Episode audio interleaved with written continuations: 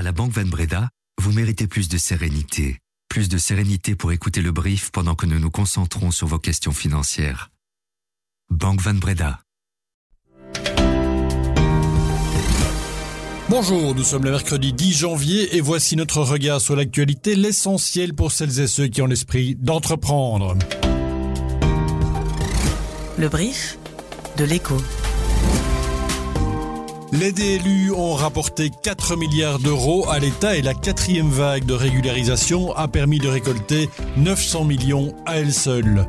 La voiture de société perd du terrain face au vélo et à la trottinette. Les employés sont de plus en plus adeptes de la mobilité douce pour se rendre au travail. Si locataires sur 10 aimeraient acheter un bien immobilier, mais ils estiment ne pas en avoir les moyens, mais selon la banque ING, la baisse des taux devrait améliorer cette situation. Je suis Laurent Fabry, bienvenue dans le brief. Le brief, cette info, dès 7 heures près de 4 milliards d'euros. Il s'agit encore d'une estimation pour 2023, mais voilà ce que les amnisties fiscales successives devraient avoir rapporté comme recette à l'État. Car la procédure de déclaration libératoire unique porte finalement assez mal son nom, il y en a eu quatre. La première date en effet de 2004, elle permettait aux Belges de régulariser l'argent qu'ils avaient caché au fisc jusque-là, comme nous le rappelle Tiffany Ascrift, avocate fiscaliste. Oui, effectivement. Alors, au début, ben, la première, elle était unique, évidemment, par définition, mais il y en a eu, après ça, une, deux, une, et puis une trois. Et puis une, une 4 qui était destinée à être définitive, ce qui est tout à fait le contraire d'une unique. Euh, mais le gouvernement actuel a décidé, euh, dans sa déclaration gouvernementale, il a décidé qu'au 31 décembre 2023, ce serait terminé. Ce qui est une excellente technique pour faire rentrer de l'argent euh, d'ailleurs, hein, parce que quand on annonce que c'est fini, ça pousse les gens, et on voit d'ailleurs que c'est ce qui s'est passé, ça pousse les gens à profiter de des derniers euh, des derniers jours en, ne sachant pas parce qu'il y aura peut-être une DLU 5 un jour, hein, mais on, on, vous, on vous dit qu'il n'y en aura pas, mais le gouvernement suivant il fait quand même ce qu'il veut. Alors en effet, la dernière DLU, la DLU 4, donc lancée en 2016 euh, et terminée ce 1er janvier dernier, euh, a entraîné une véritable ruée pour la seule année 2023. Quasiment 900 millions de capitaux ont été déclarés au niveau fédéral. il n'est pas sûr du tout qu'on pourra encore le faire une fois, donc il y a tous les gens qui ont hésité, qui ont hésité parfois depuis 2015 et qui n'ont pas fait la première, la première régularisation et qui se disent maintenant c'est la dernière chance euh, et c'est d'autant plus amplifié euh, les banques ont été quasiment euh, contraintes de, de refuser euh, tous les fonds qui n'avaient pas fait cette DLU quater. Et donc les, les gens sont, sont, souvent trop sentis coincés même lorsqu'ils avaient fait une régularisation portant sur les intérêts en général vers 2012-2013 mais aujourd'hui on leur demande de régulariser les capitaux et c'est la particularité de cette régularisation-ci c'est qu'elle coûte beaucoup beaucoup plus cher. D'abord parce qu'on arrive à des taux de 40% et puis parce que ces 40% ne sont pas sur le revenu, ce qui serait pourtant normal pour un impôt sur le revenu, mais sur le capital et même quand même de façon très audacieuse sur les capitaux prescrits. Alors c'est prescrit, normalement on ne devrait plus rien payer, mais il faut payer quand même sur ces capitaux prescrits, c'est ce qui permet de gonfler un peu les, les chiffres. Les voitures de société, évidemment, mais aussi le vélo sont toujours en tête pour vos déplacements domicile-lieu de travail. Voilà ce qui ressort du baromètre annuel euh, de l'entreprise de services RH Acerta qui reflète les habitudes des navetteurs en 2023. Benoît Coffrier, bonjour. Bonjour. Vous êtes directeur chez Acerta Consult et ce qu'on constate aussi, c'est que ces trajets deviennent de plus en plus écologiques en fait.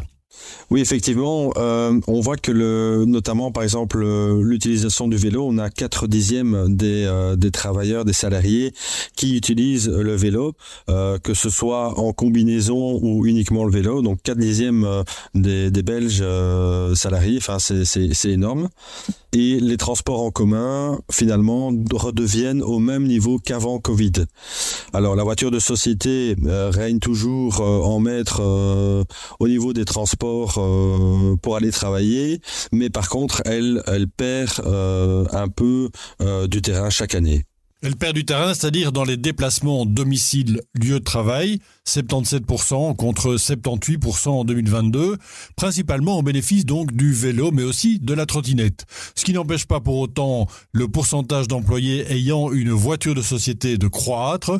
Ils sont aujourd'hui 1 sur 4, mais là aussi, les flottes se verdissent. Alors, par exemple, au niveau des voitures électriques, on avait l'année passée 3,2% des voitures de société qui étaient électriques. Cette année-ci, on en a 10, c'est trois fois plus. Donc, euh, une très grosse augmentation de, des véhicules euh, de société 100% électriques, mais également hybrides, puisque là, on a doublé également. Et quant aux voitures de société non électriques, essence et diesel donc, eh bien sachez qu'elles coûteront beaucoup plus cher à leurs utilisateurs en 2024. En effet, les bénéficiaires d'une voiture de société sont imposés sur l'utilisation privée de leur véhicule sur base d'un avantage de toute nature forfaitaire. Or, cette ATN risque d'augmenter de près de 20%.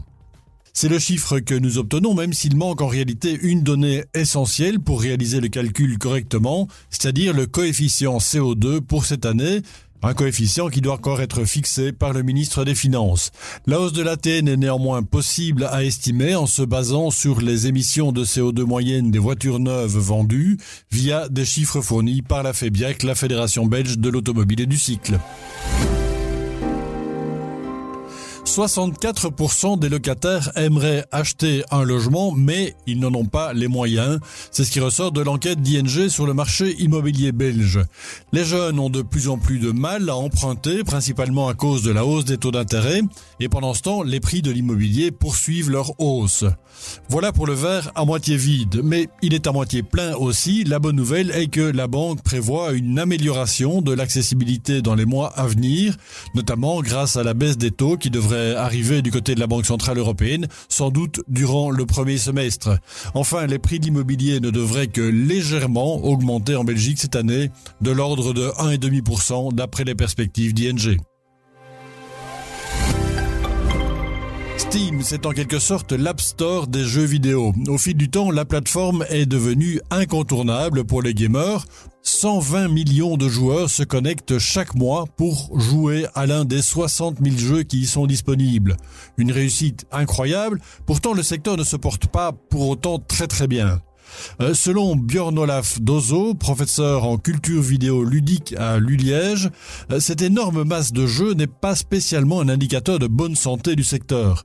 Selon lui, le taux de rotation est énorme et la visibilité finalement largement réduite pour les éditeurs. Et puis il y a un fossé gigantesque entre les produits des studios indépendants et les blockbusters des grands éditeurs de gaming. Pour vous donner une idée, les gros succès comme GTA ou Call of Duty ne représentent que 4% de l'ensemble de l'offre, mais ils se partagent 72% des revenus. RISE, c'est l'outil en charge de valoriser la recherche et l'innovation de l'Université de Liège. Cette instance remplace l'ancienne interface entreprise-université qui s'occupe de la création des spin-offs et des transferts de technologies et elle intègre aussi l'administration de la recherche de l'UNIF. En tout, une bonne soixantaine de personnes avec pour mission de faire de l'ULiège l'université avec laquelle il sera le plus facile de travailler. Didier Mativi est un ancien entrepreneur en série et depuis deux ans, il est à la tête de l'instance RISE. Effectivement, moi, quand je suis arrivé, je me suis donné deux échéances. Une première échéance à deux ans où je voulais voir arriver des changements, puisqu'on n'avait pas de, de, vraiment de structure organisationnelle. Et donc, c'était de mettre en place cette structure et de, de travailler sur notre perception vis-à-vis du monde, euh, du monde extérieur. Et, et, ensuite, à horizon cinq ans, euh, de voir euh, bah, des résultats finalement de ces changements par rapport à l'activité socio-économique qui peut être générée euh, au départ de l'université. Et pour y arriver, il y a un travail interne et externe. On a tout d'abord un travail qui est un travail interne, un travail euh, autour, euh, comme je l'ai précisé, de la structuration, c'est-à-dire de définir les services que nous proposons à nos bénéficiaires, qu'ils soient internes ou externes à l'université, puisqu'il y a une grosse partie du, du, travail que nous réalisons qui est également tourné vers l'interne de l'université. Et puis également, ben, euh, en, en ayant plus d'interactions avec le monde le monde extérieur et notamment bah, ça s'est matérialisé ici par la création d'un club des spin-offs de l'université donc pour pouvoir animer ces, ces relations des entreprises qui proviennent tous du giron universitaire mais qui ne se connaissaient pas initialement. Les entrepreneurs sont nombreux à avoir eu à un moment un déclic qui a transformé leur trajectoire et boosté leurs ambitions. C'est leur moment Yaka. Alors vous l'aurez compris, Yaka, l'initiative de l'écho qui vise à booster l'esprit d'entreprendre en Wallonie et à Bruxelles, est de retour avec une série de vidéos. Six entrepreneuses et entrepreneurs belges racontent leur moment Yaka. Euh, dans le premier épisode, Sébastien de Halleux, serial entrepreneur et investisseur expatrié à San Francisco, raconte le moment qui lui a inspiré la création de Sail Drone, une entreprise qui cartographie et étudie les océans avec des Mon moment Yaka, c'est un moment de déséducation, un moment qui s'est passé en 2012, alors que j'étais en train de traverser l'océan Pacifique euh, à la voile. C'est à ce moment-là que je me suis rendu compte que, étant milieu, perdu au milieu de l'océan, qu'on on est vraiment très très insignifiant à l'échelle de la planète Beaucoup de choses qu'on pense connaître à notre échelle propre, à l'échelle de l'humanité, sont en fait minuscules comparées au champ des choses qu'on ne connaît pas. Et donc le champ des possibilités qu'on s'imagine très réduit en se disant quelle idée va-t-on encore pouvoir inventer, en fait est gigantesque et beaucoup plus grand que ce qu'on se rend compte parce qu'il y a énormément de, de terrains qui n'ont jamais été inventés. Et c'est un moment vraiment de déséducation parce qu'on se rend compte à ce moment-là, je me suis rendu compte qu'on ne connaissait en fait que très peu de choses euh, sur ce monde qui nous entoure et surtout sur ces océans sur lesquels euh, je naviguais. Et c'est une idée, c'est un moment qui a été pour moi la genèse euh, d'un nouveau projet qui est devenu euh, Celdrone, un projet de quantification de la planète en passant par une meilleure compréhension euh, des océans. Alors pour découvrir d'autres moments Yaka, comme celui d'Yves Delatte, le patron du groupe Sonaka, ou de Stéphanie Reniers, CEO de Gentis, eh bien, rendez-vous sur le site ou l'app de l'écho dans l'onglet Yaka. Et puis parce que je vous aime bien, je vous les mets aussi en note de l'épisode. La bourse de Tokyo a battu un nouveau record ce matin. L'indice Nikkei a franchi la barre des 34 000 points en séance ce matin pour la première fois depuis 1990. Il est porté par la baisse du yen par rapport au dollar. Le Dow Jones lui a clôturé en petite baisse hier soir en attendant les chiffres de l'inflation publiés demain. Sunshin Courrier était à la préparation de ce brief. À demain!